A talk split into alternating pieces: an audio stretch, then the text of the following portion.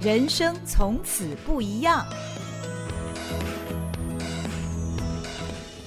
欢迎您收听《人生从此不一样》，我是赵新平。在这个节目里，你会听到一个个真实的人生故事。为什么这些人当初会做出好像跟一般人不太一样的选择，让他的人生很特别，走出一条与众不同的路？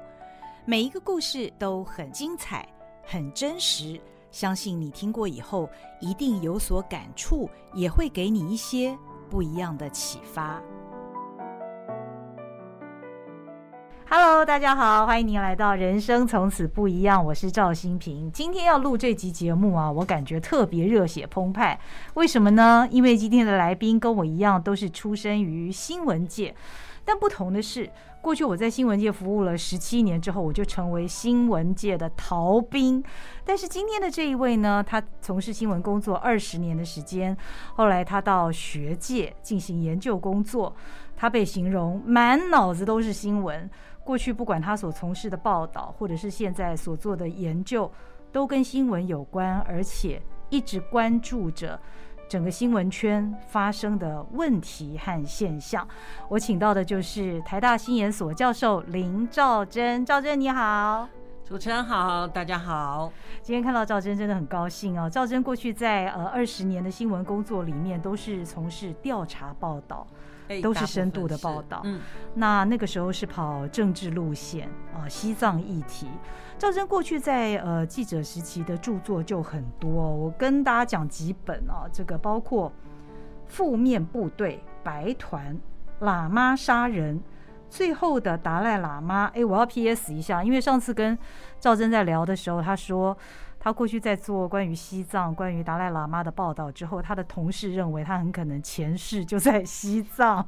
说我前世是西藏人，但其实我 嗯嗯，而且认为我一定是佛教徒，但其实没有，都是因为新闻的工作。我相信是那个时候你的作品让大家觉得非常深入的关系啊，所以大家认为嗯，应该是西藏人哦，前世好。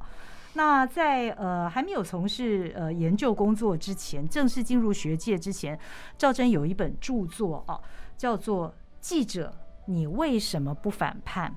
那我上网去看这本书的时候，已经绝版了。但是网络上在这本书的序里面，我要特别念一段话哦，让我印象特别深的。赵真他写着：“记者的身影好像变小了，形象也模糊了。”更令人丧气的是，大众社会对于记者这一行的想象，好像整个都变了。其实这个序，呃，是当时赵真，我相信是他内心深有所感的一个议题。但是这样的现象，其实一直到今天，也都还没有改变。是。那事实上，赵真除了他那一本书之外呢，他进入学界发表的每一个研究。都是紧扣着当时发生的新闻界的一些问题跟现象，而到现在呢，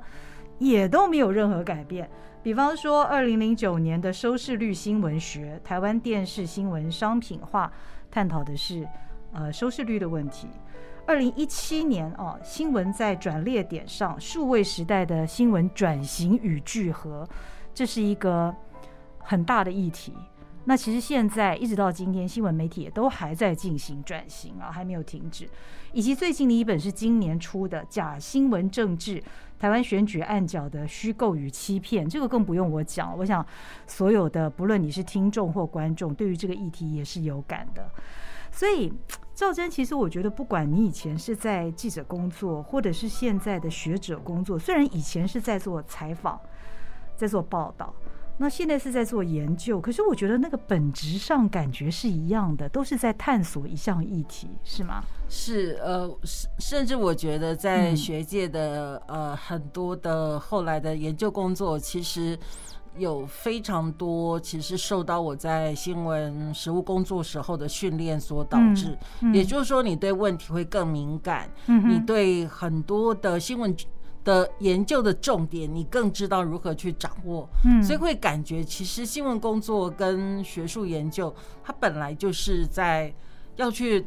呃，探索一个新的现象，而且有新的发现。嗯，所以就这件事情来说，其实这两个工作在本质上是非常相通的。嗯嗯嗯，当然后来所呈现的作品不尽相同。现在做的研究呢，其实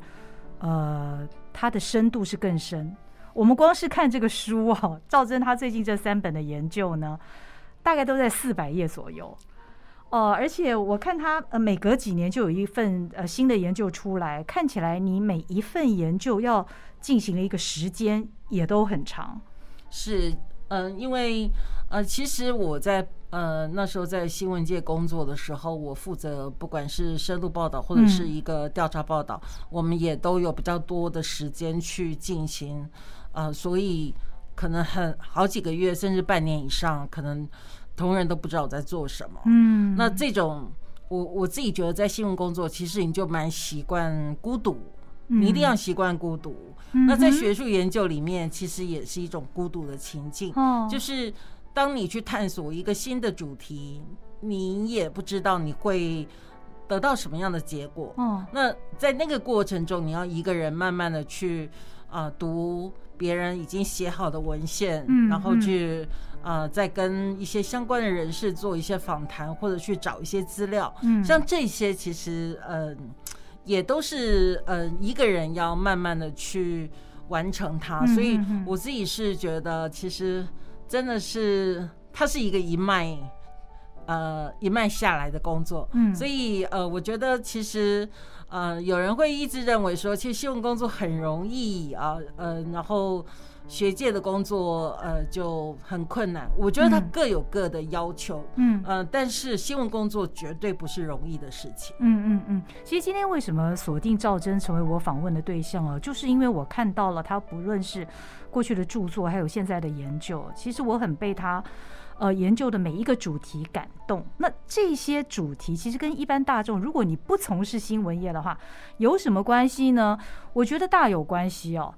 因为。不论你看不看新闻，我相信你每天都还是会接收新闻讯息。那只有健康的讯息、健康的媒体，它才会有一个健康的社会。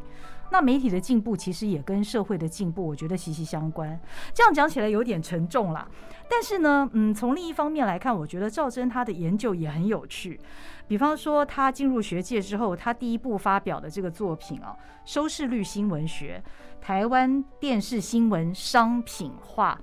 这个主题非常的明确哦，也勾起了我以前在电视台服务的回忆。我还记得我在两千年离开台视跳槽到东森的时候，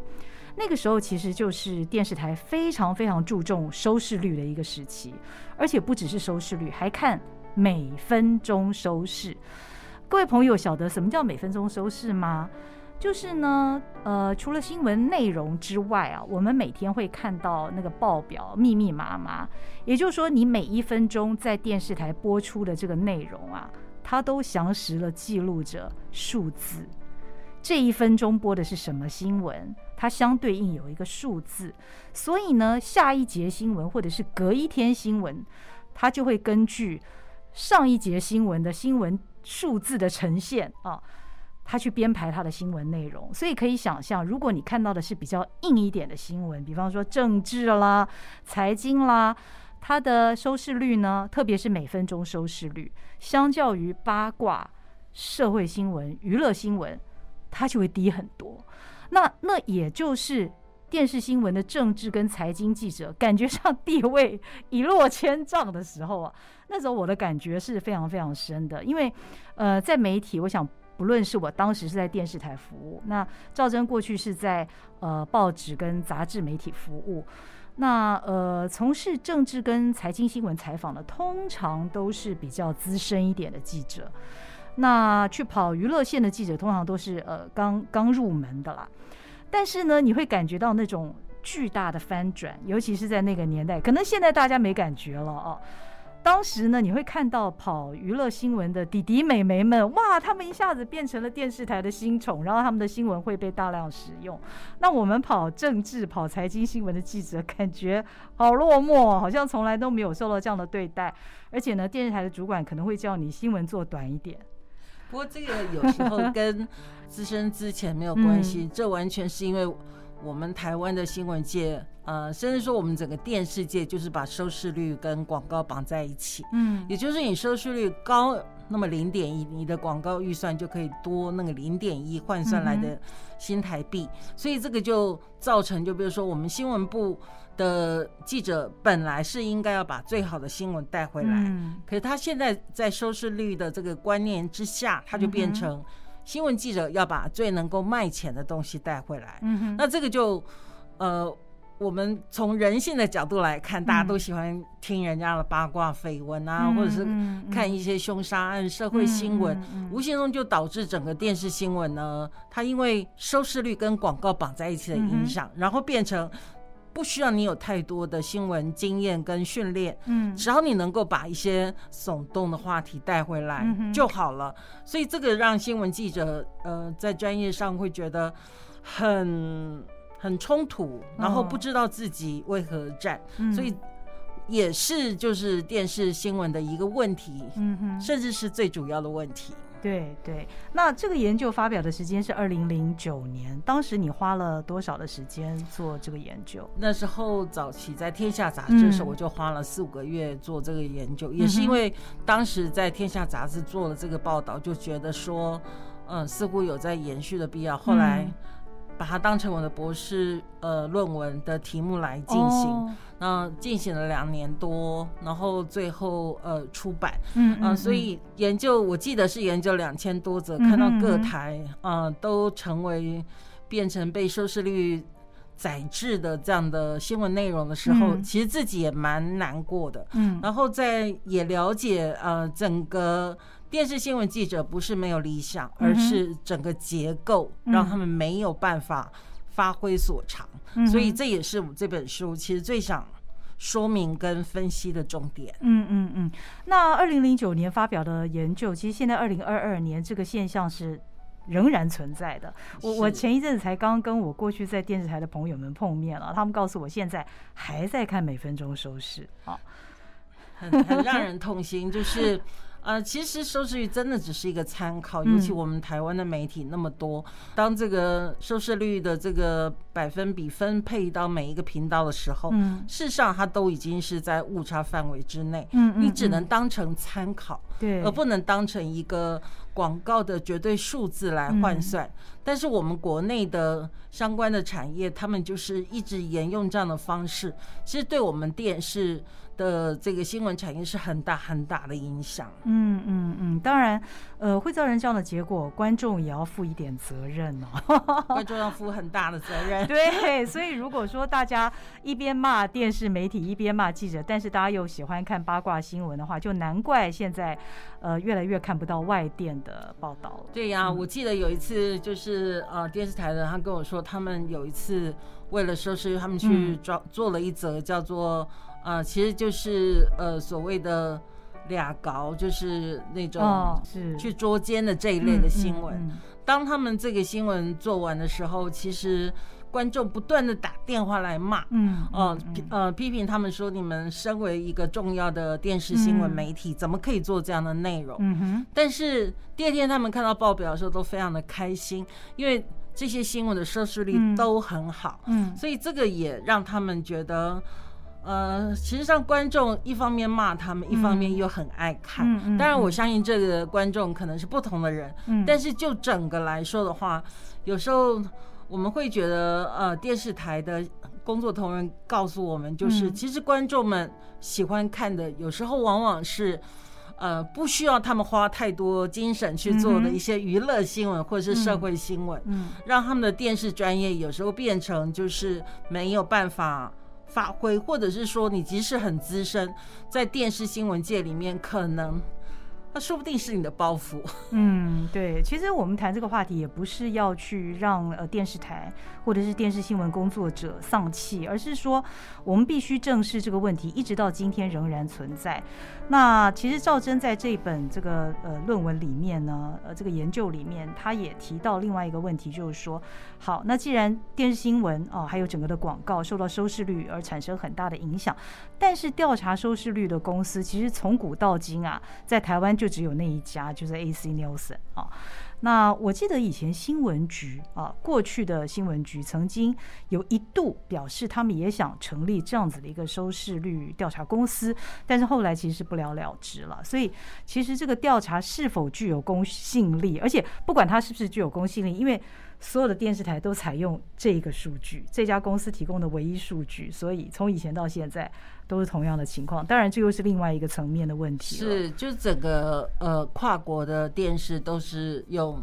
大部分的国家，当然有些国家不是，可大部分的国家都是用尼尔森的公司所做的。那、嗯、这是因为像整个投注广告到电视的这些广告的业主们呢，他们认为如果有太多的收视率调查公司，嗯、他们不知道要采用哪一个，嗯、所以在这种市场惰性的这种情况之下，嗯、他们就一直沿用尼尔森的。当然，现在因为整个广告移到网络，所以他们虽然即使还是独霸电视这一块，嗯，但是他们也努力的想要去拓展其他的调查，嗯，那我自己是觉得收视率它其实还是要看新闻界他们怎么样来跟各个不同角度的人进行协商。我想现在电视台面临的挑战，除了是收视率之外，可能还来来自更大的是。网络的这方面的竞争，嗯嗯嗯，的确，网络又瓜分了电视台大部分的一个广告的一个 share 啊，所以，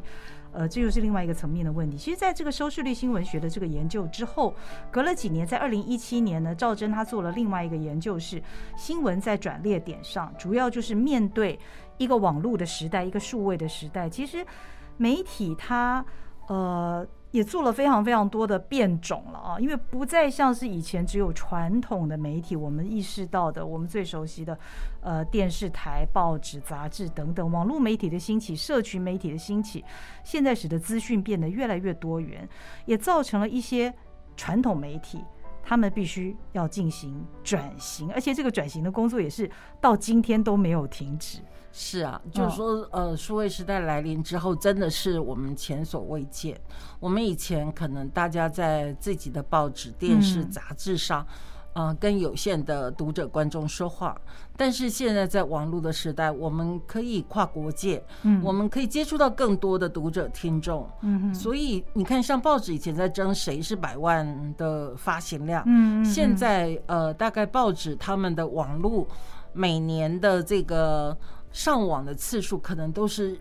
两三亿，所以呃，可以了解它的观看的次数跟它的规模是大非常多。但是这样的情形，呃，其实对媒体来说，其实它它必须要有很多，包括很多科技上的转型，嗯，包括它要了解它原来的那个用来获利的那一套，让媒体可以继续维持营运的那个商业模式。还能不能继续下去？嗯，也包括他们的工作人员能不能适应，就是在网络的时代，几乎是二十四小时都是截稿时间的这样子的媒体特性，所以它是一个非常非常大的挑战。嗯，我们新闻媒体。如何能够在这么大的时间压力之下，又维持新闻内容的品质跟它的正确性？嗯，真的是很大的挑战。嗯，在这个研究里面，我觉得非常难能可贵的是，赵真他不只是对国内的几个新闻媒体做了研究，他还出国了好几趟，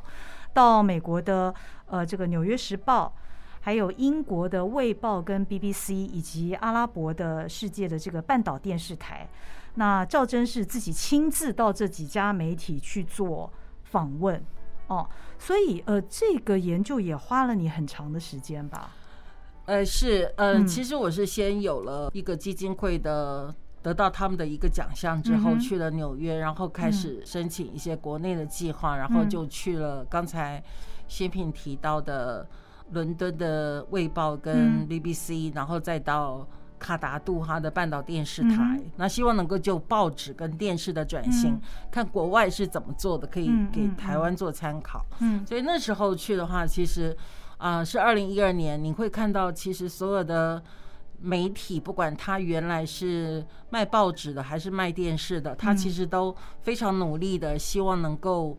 呃借着网络的这个新的传播科技，嗯，把。他们传统的内容的东西做更大的扩散，我觉得这是一个很重要的概念，也就是说，绝对不能认为说网络只是一个辅助的工具，嗯，而反而是要慢慢的意识到，网络已经变成一个非常主要的传播的媒体，嗯，所以当时不管是在《纽约时报》或者是在《卫报》，他们都喊出了“数位第一 ”（Digital First） 这样的说法，嗯，其实就是要呃，所有的记者都意识到，他是为网络写新闻的，嗯，所有的好新闻、独家新闻，嗯，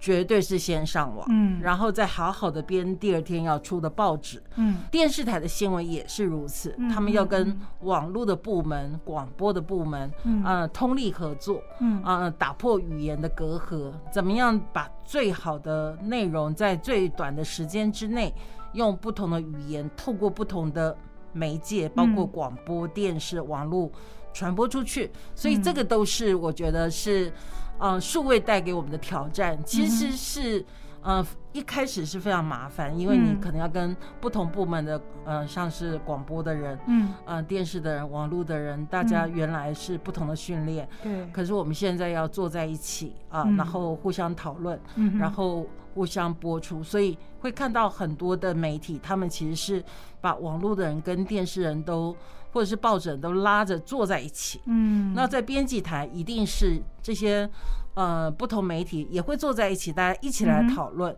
所以那个里面的磨合其实是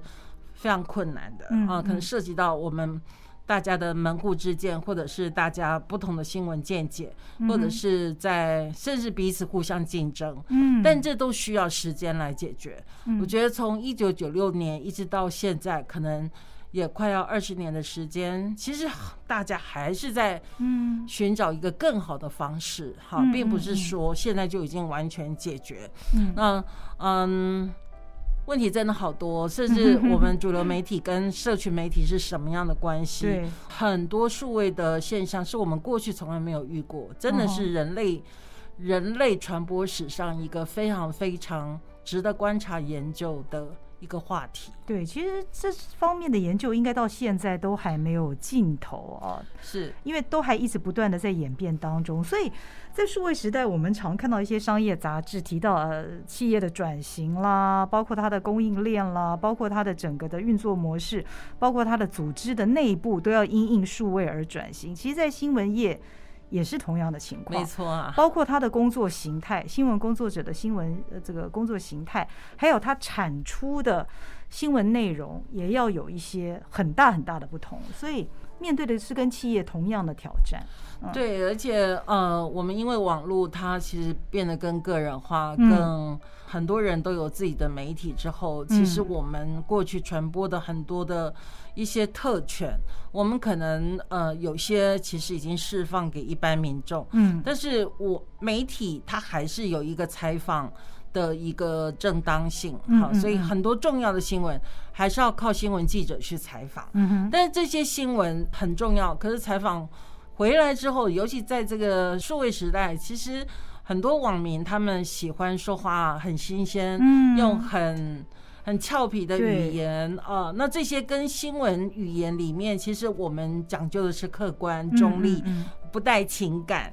所以有时候我们这种写作或报道方式，其实网友是不爱看的。嗯，但是这类新闻又非常非常的重要。对，所以怎么样的可以去让现在社群媒体上很多的网友，他们能够很快的吸收。了解我们的新闻，其实有些媒体他可能有一点矫枉过正，他会放弃掉一些，他会用俏皮的手法，或者是他在标题上用钓鱼标题。其实这个都是违反我们对新闻的认知。我们还是觉得新闻它不能就是。在只为了争取大家的眼球，他必须要有他重要的内容，他要还是要坚持他的一些基本的看法，才可能在这个数位的市场里面跟其他的产品区隔出来，而得到大家的重视。嗯，不过现在其实在，在呃网络发达、社群媒体这么蓬勃之后呢，很多的界限都已经模糊了。我举个例子哦，比方说前一阵子在这个俄乌战争刚刚开打的时候。我看到了很多的网红在他们自己的频道上，不管是 IG 或者是 Podcast，各种都好，反正总而言之，就是他们的这个新的这个社群媒体里面，他们在讨论俄乌战争这件事情。那一开始对我这个老人来讲呢，我是很震惊的。呃，为什么呢？因为过去呃，我是在电视台嘛，所以每个电视台他都会去购买外电，所以我们所得到的外电的讯息虽然并不是第一手，因为不是我们自己的记者去采访的，但是我们购买的是，比方说像是美联社、路透社、CNN 啊、半岛电视台等等这一些，在世界上都已经是经营多年，而且是呃有公信力的外电。我们购买他们的外电来使用，所以我觉得这是一个可靠的一个资料的来源。但现在的网红们，我没有贬义他们的意思啊。其实我觉得他们在呃吸收解读新闻讯息的功力也非常厉害。现在的社群媒体，其实任何人你只要搜集够多，如果你也具有查证的能力的话，你自己就是媒体，你自己就是记者，就是主播。所以我觉得在这整个翻天覆地的一个变化，呃，真的是。太快了，也太剧烈了。那我不知道赵珍在你研究的这个时期，你比较国内跟国外这几家大的媒体，他们在新闻转型上有哪一些不同呢？呃，其实数位呃，它确实有刚才新平提到的，就是让很多的个人他们有发挥的空间。嗯。嗯、呃，我们虽然在传统时代也有所谓的自由撰稿人 freelancer 啊、呃，有很多很棒的记者，他本身就是一个独立的记者。嗯哼，啊，但是在数位时代，其实提供了更多的空间。嗯、呃，只是就是说，我们还是觉得一个讯息要能够得到大家的信任，嗯，它的来源还是非常非常重要。嗯，也就是说，你有没有办法接触到？嗯，这个新闻的发生的地点，或者是跟他有关的个人，嗯，然后你可以因为这样争取到我们对你这个内容的信任。嗯哼，那我想大多数的 YouTuber，呃，其实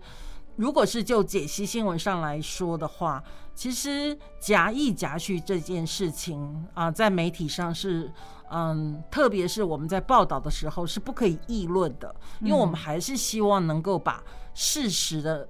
层面先交代清楚，嗯，这个是我们在新闻上很重要的。嗯，那如果我们有评论，我们可能有另外的时间，嗯，那就电视来说，其实评论的时间可能就比较少，嗯，因为新闻时段比较有限，嗯嗯嗯，所以就是说，我们新闻记者本来就是绑手绑脚，嗯，我们没有办法像 YouTuber 那么自在的，嗯，用那么俏皮的语言去说一个严肃的战争，或者是我们觉得这个战争的。无情等等，嗯，呃，所以我们确实不是 YouTuber，嗯，我们也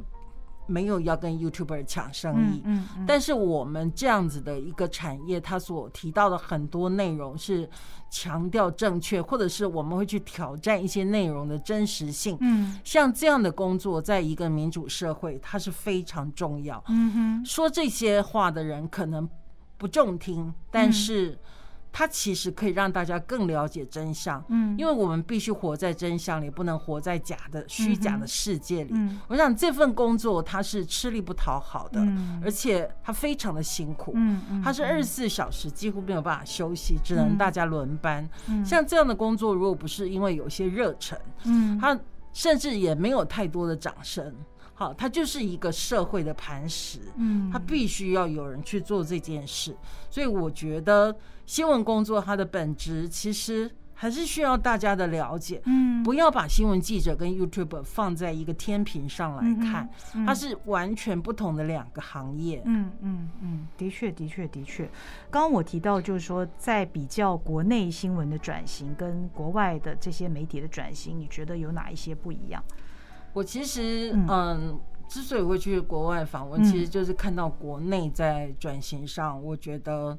嗯，事实上没有真的想要迎接数位时代的来临。嗯，最主要是，嗯，事实上在数位时代来临之后，我们看到有很多的，因为数位化的关系，所以很多的内容我们是可以通用的。结果我们就发现，其实国内就出现了很多行车记录器或者是监视器，像这些呃大量使用。呃，我想做电视人都知道，这些其实是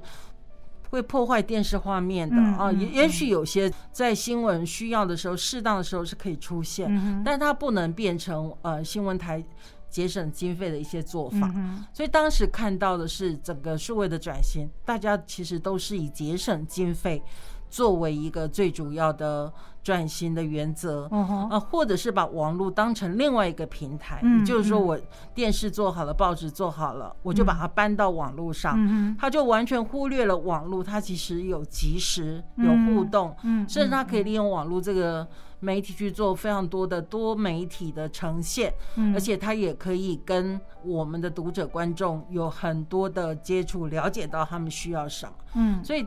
当时就是在国内看到这些，蛮失望的，也因此觉得应该去国外了解一下他们怎么做，嗯，然后呃作为参考，呃，我那时候去做的时候，主要是了解在新闻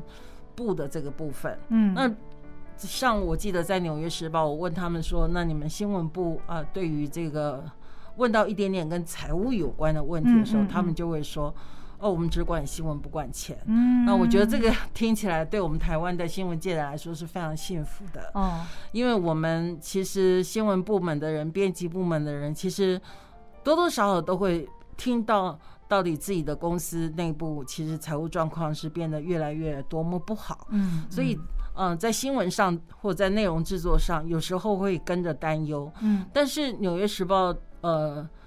其实他们也面临了之前员工，他们也面临了很多的数位的挑战，嗯、甚至就是很多数位广告怎么样去争取。嗯、但就是就是《纽约时报》嘛，嗯，全世界的人会想，如果这个世界地球上没有《纽约时报》怎么办？所以很多人会因此去支持《纽约时报》哦、订它的数位版，或者是等等。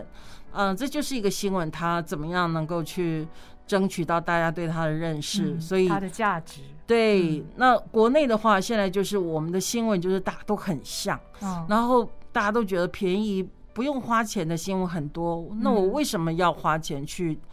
定这个网络的新闻，所以这个就让我们的媒体当要做数位转型，甚至是以网络的新闻为主要的时候，因为现在最我们国内的广告经费有百分之八十已经转到网络上了，嗯，所以你不太可能不去争取这个网网络上的广告经费，嗯，所以在这样的情况之下，大家又只愿意看免费的网络内容的时候，就会让我们的新闻媒体要去经营网络这一块的时候，其实是变得非常的困难，嗯。赵祯，你关注这些议题哦，我可以感觉到他的体内对于新闻目前的整个环境的演变，他有一种，我感觉对你来讲也是一种沉重的负担哦。所以你一直去探索这里面所发生的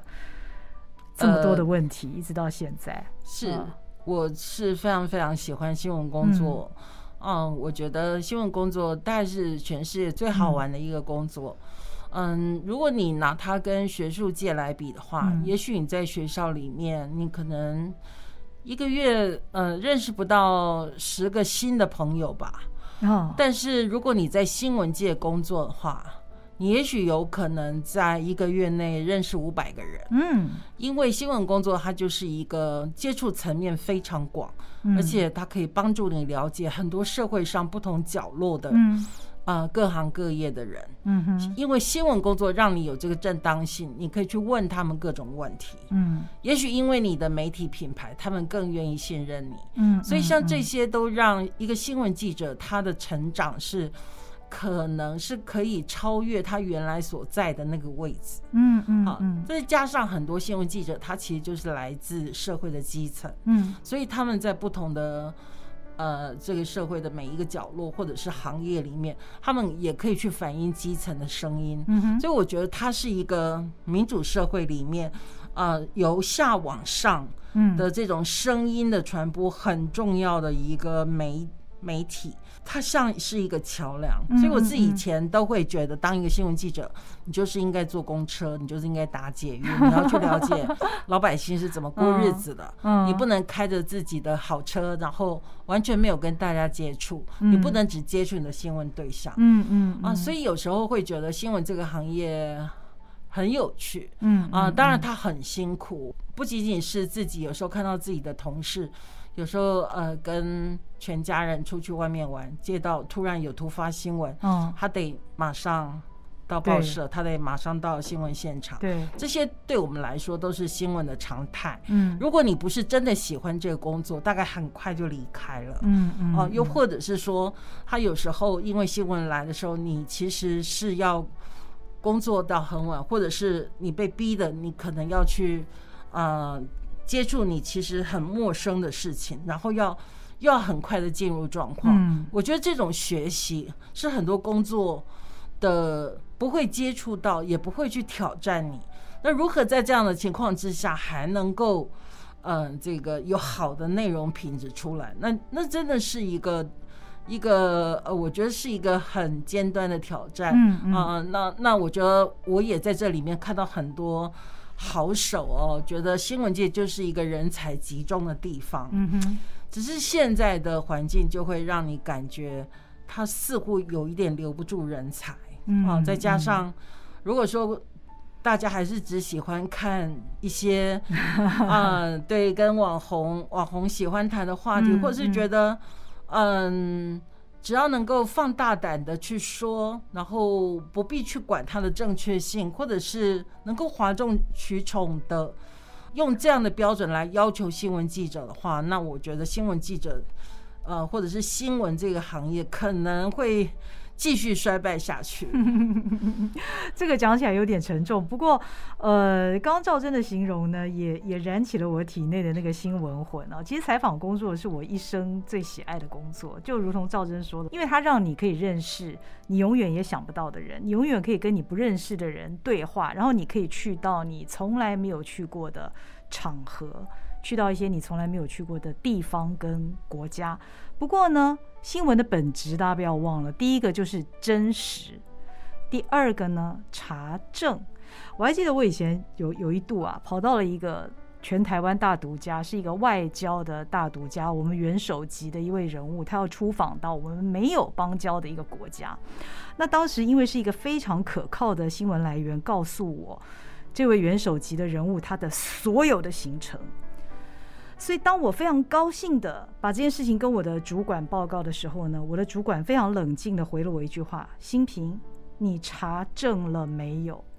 我永远记得那一天，这句话是个当头棒喝。可能今天我们讲的内容有点像是两个新闻老人的对话哦，不过这是新闻的本质。我想，新闻的本质，不论是以前的那个只有传统媒体的时代，或者是现在社群媒体百花齐放的时代。新闻的本质就是真实，还有新闻需要查证，这两点是永远不变的。好，是，嗯，我其实也觉得，就算你是自媒体，你是一个 YouTuber，你在网络上留言，哪怕你用的是大家没有办法辨识出来的账号，嗯，我觉得你都应该说真话。嗯啊，嗯，至少你不能说伤害这个社会的话，或者是伤害别人啊。我觉得，或者是当你要传播很多内容的时候，你应该要去查证一下，你现在所想要分享出去的，它是不是真实的？嗯，其实这个应该是最基本的。比方说，你很可能会听到有些人在你耳边跟你说某些人的坏话，嗯，你也知道这些话可能到你为止，不要再说出去了。但是为什么你到了网络上，你却变得特别的喜欢分享 啊？所以这个分享是真的是一个公民，网络公民该做的事吗？嗯，还是其实是我们有一点，我们有其他的企图？所以我自己觉得，在网络的这个氛围里面，啊，就算你不是新闻记者，你都应该要说真话，这是一个最诚恳的一种一个基本的立场。嗯，这也就是我要讲到，呃，兆珍他上一个研究啊，就是假新闻政治啊，其实他是观察二零一八跟二零二零两次台湾的选举。那在今年初，我在书店里面翻到这本书的时候，其实我我有点被吓到。为什么？第一个，这是一个非常敏感的话题。那没有想到他这么快就做出了这么厚的研究，谈谈这个研究吧。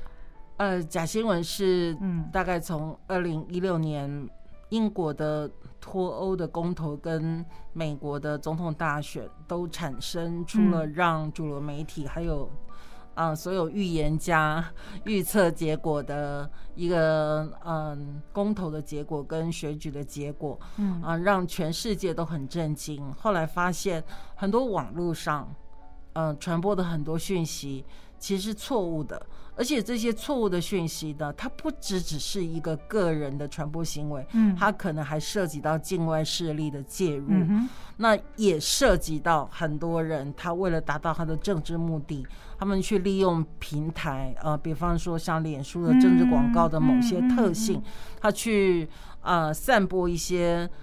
关于仇恨或者是关于恐惧的一些讯息，嗯，而且特别的去使用数位上我们讲的一些个人的资料的使用，嗯，让这些讯息只传播给这些人，嗯哼，那其他没有被成为目标的锁定的人，并不知道有人收到这样错误的讯息，嗯，所以他就。达到了他假新闻操纵的目的。嗯嗯，像这样的情况可能影响公投的结果，影响选举的结果。其实，在我们国内来说，也是有可能发生的。嗯，所以我们观察了二零一八跟二零二零的呃两次选举，我们觉得事实上在台湾，嗯，我们很多的我们的社群媒体上也充满了很多的假新闻。嗯，而且这些假新闻，因为你。你不知道它的来源，你无法查证，嗯，但是很可能因为同温层的关系，嗯，很多人他只想听他想听的话，嗯，呃，对于他赞同的一些政治的讯息，他也是一样毫不考虑的就分享出去，嗯，像这些我们都觉得是一个，嗯，其实让我们的政治或者是民主氛围恶化的一个。很不好的现象，嗯，那这个都是跟假新闻它的产制有关，而且假新闻它其实它之所以产生，它其实呃除了政治的原因之外，还有更多其实因为啊商业的原因，也就是传播假新闻，它可以在网络上形成疯传，它可以有更多的流量，它就可以赚取更多的广告经费。如果它在利用。更多的网站，更多的粉丝专业去做更多的投放的话，那广告的收入就会更多。嗯，所以像这些商业的目的，又去助长假新闻的传播，其实是大家应该要了解的。台湾是有时候政治两极化非常的严重，呃，我们怎么样呃让彼此政治立场不同的人互相对话，这是非常重要。可是因为假新闻，它让政治极化的现象更严重。嗯嗯。真是不知道该怎么样的解决。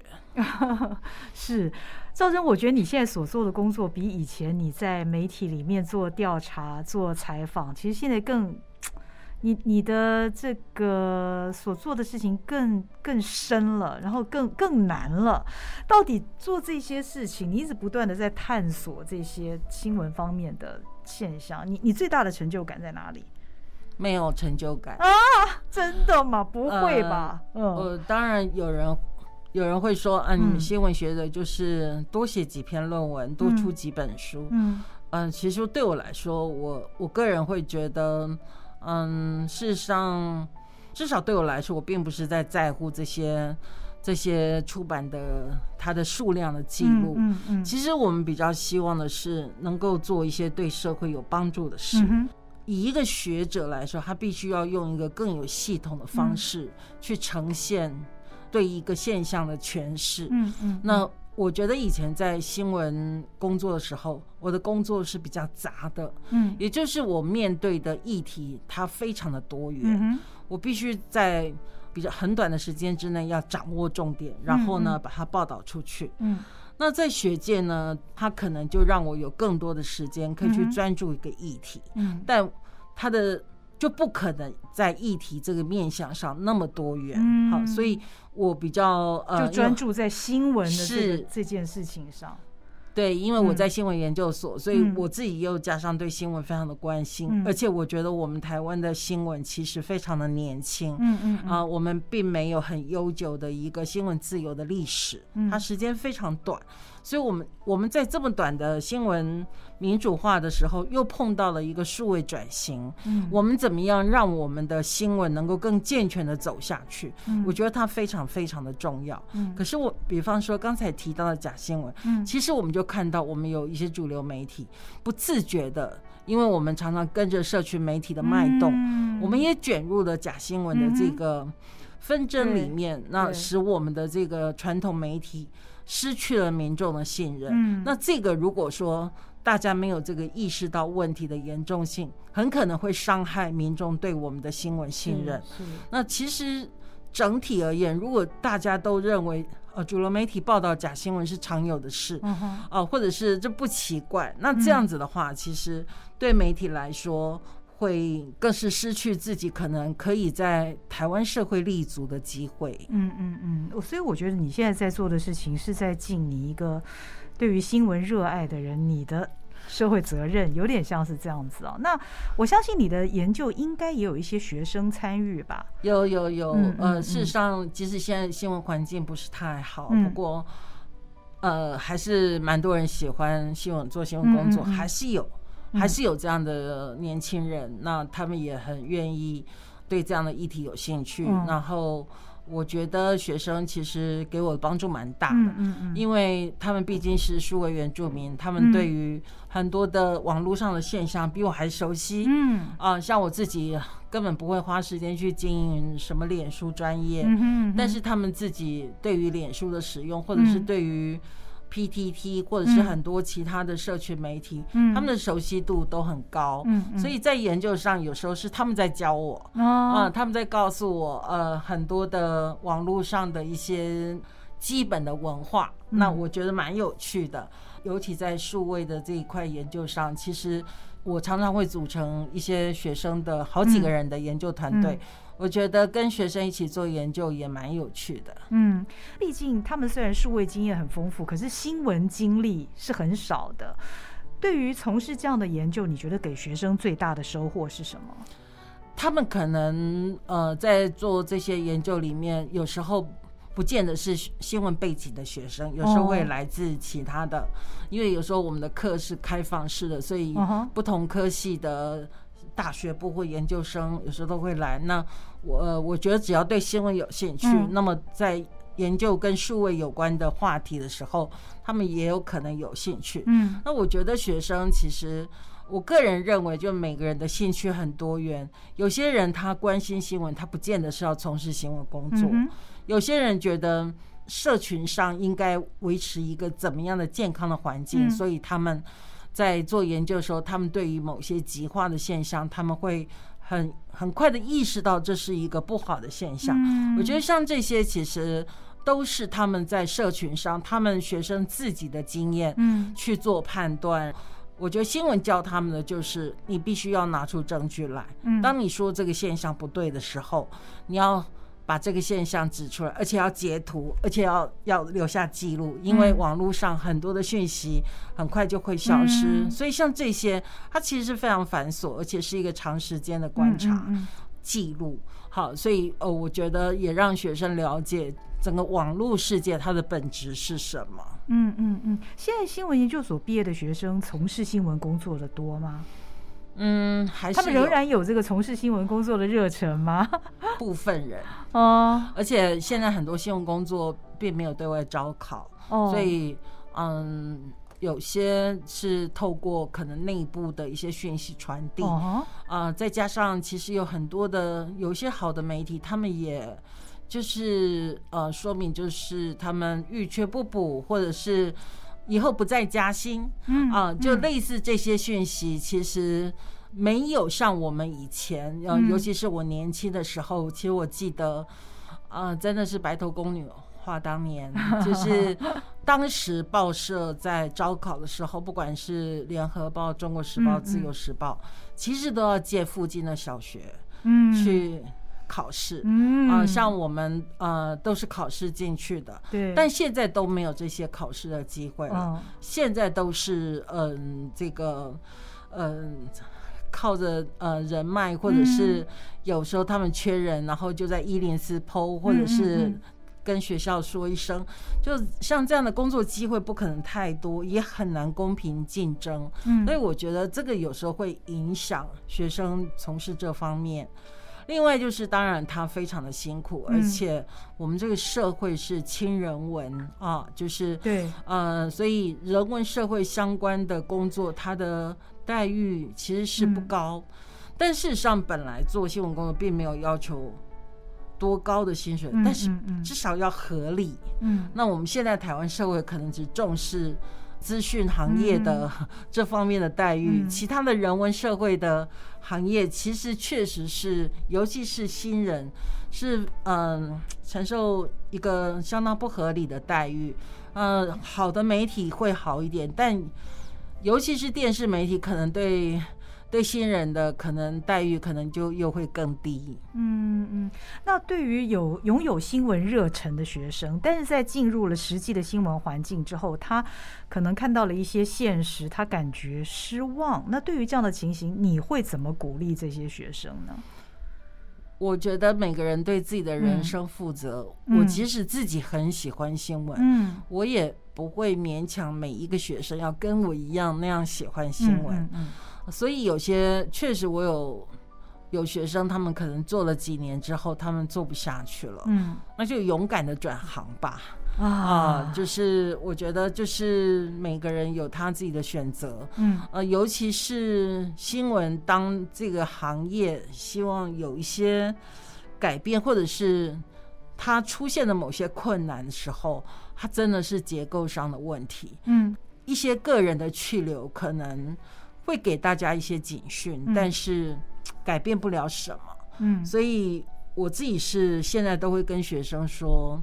不管你们选择什么样的行业，我都祝福你们。嗯嗯，好，虽然你们知道我最喜欢的，我觉得最好玩的是新闻行业，但不管你们做什么样的决定，都是都是对的决定。嗯嗯嗯，不要给他们心理负担，也不需要有什么新闻使命。嗯，其实新闻是很好玩的。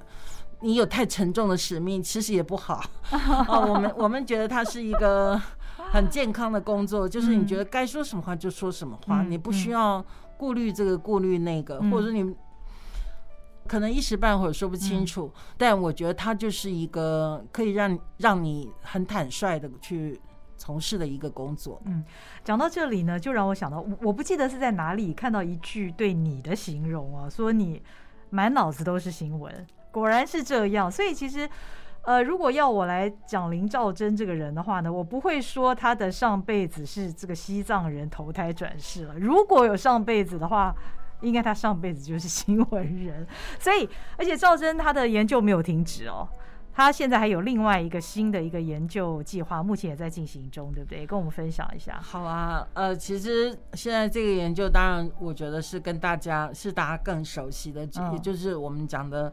Google 跟 Facebook 这这两个跨国的平台，呃，公司呢，其实他们拥有了全球七成左右的广告量，嗯，呃，在国内呢是八成呃左右，所以他们其实让很多让新闻产业、让广告产业都受到很大的影响，嗯，那新闻产业受到的影响。非常的大，就让现在的新闻媒体生存更困难。那当然，呃，除了产业竞争的这个模式之外，其实我们也看到了更多。其实平台它因为垄断，它对新闻媒体的内容使用没有付费，或者是不公平的竞争，这些呃，变成我们一个研究的话题。嗯，那我们也实际上看到台湾的媒体非常辛苦的在做。很多生存上的努力，嗯，最大的、最主要的一个难题就是来自平台，嗯，呃，所以怎么样的能够让我们的新闻媒体在跟平台能够平等相处，而且能够合理议价的情况之下来维持新闻产业，这是我现在最想努力的，嗯，一个一个不知道终点的一个问题，哦。呃，其实林教授他最近为了这个议题啊，他前一阵子才刚刚开过记者会。那事实上，我想我不知道一般的朋友们晓不晓得，虽然说我们现在的新闻网站们啊，其实也都靠着这个非常 popular 的平台，像是 Facebook 啦，像是 Google，靠着他们来导流。那新闻网站才有所谓的流量。但是呢，这两大平台也都呃主宰了这个大部分的广告量。那其实现在在呃一些西方的国家，特别是欧洲，前一阵子我好像才看到新闻，欧洲的一些国家已经开始会对新闻媒体付费了。对，有六个欧盟的国家，嗯、其实 Google 有跟他们签约，就是有有几个媒体啊、呃，就是有开始对他们的内容付费。嗯嗯嗯，那这件事情当然台湾目前是连个影子都没有，可是呃林教授呢，他也结合了国内的一些其他的学者，目前在 push 这件事情。第一步就是要引起国内对于这件事情的认知。但是我们从一开始谈到现在将近一个小时的时间，我感觉哦，赵祯他的急迫的一个程度，好像比现在的新闻媒体工作者，特别是那些主管们，都还要来得急切呢。这不是一件很奇怪的事情吗？所以呢，也希望今天我们的这个访谈呢，不只是能够引起一点，呃，我们目前新闻媒体的主管们的重视啊。那我觉得，身为阅听人的大家，其实大家在看任何的新闻讯息，甚至于一般网络讯息的时候，你自己要有一点基本的认知。第一个要辨别那个是真讯息、假讯息。那另外，对于媒体的发展，我想大家也都要投入一些心思在这个上面。可能一时半刻您不能做任何具体的事情，但是如果你关心这件事，那我想有了这个民意的潮流，也许会获得更多人的重视。那最近赵祯在推动的这个，也就是呃，希望我们的新闻媒体们能够跟。平台能够议价这件事，呃，其实我自己看了是很感动。好，那我希望现在好像还看不出来媒体有任何的行动，是吗？嗯，他们觉得很无奈，都没有广告了，都被 Facebook 瓜分了，但他们也只能坐在那边。呃，没有没有，呃，媒体是其实我觉得是一个隐忍，然后在做各种努力，但是非常谨慎的走每一步，因为呃毕竟是跨国平台、跨国公司，呃，绝对不能太莽撞。对，怎么样的去谨慎的处理，才可能有好的结果。我觉得这样的态度是好的。它并不是躲起来，嗯，而是希望能够有走出更稳健的一步。嗯，政府的角色也很重要。呃，是呃，其实我们现在就是可能 NCC、文化部还有公平会，其实都会针对这个做一些研究。嗯，将来会不会在数位内容部统筹这件事，现在还不清楚。嗯，但是因为这是一个全球性的问题。全球的政府都在关心这件事，所以才会有欧盟、德国、法国这些六个国家，他们能够有这样的成果，也是因为他们在国内有一个两三年的一些立法或者是一些呼吁。哦嗯、我想政府在上面带头，这个是非常必要。嗯、但是作为一个学者。或是任何的呃新闻界的呃关心新闻界的人，我觉得我们在民间去让民意跟这方面的舆论能够出来，嗯、我觉得也是很重要的。嗯嗯嗯，今天谢谢赵真跟我们谈了这么多，那也希望您能够更关注关于我们整个新闻环境、新闻方面的议题，让我们有更健全的新闻媒体、新闻内容，才会有个更好的社会。非常谢谢赵真，也非常谢谢您今天收听收看我们人生从此不一样。那我们下回见喽，拜拜，拜拜。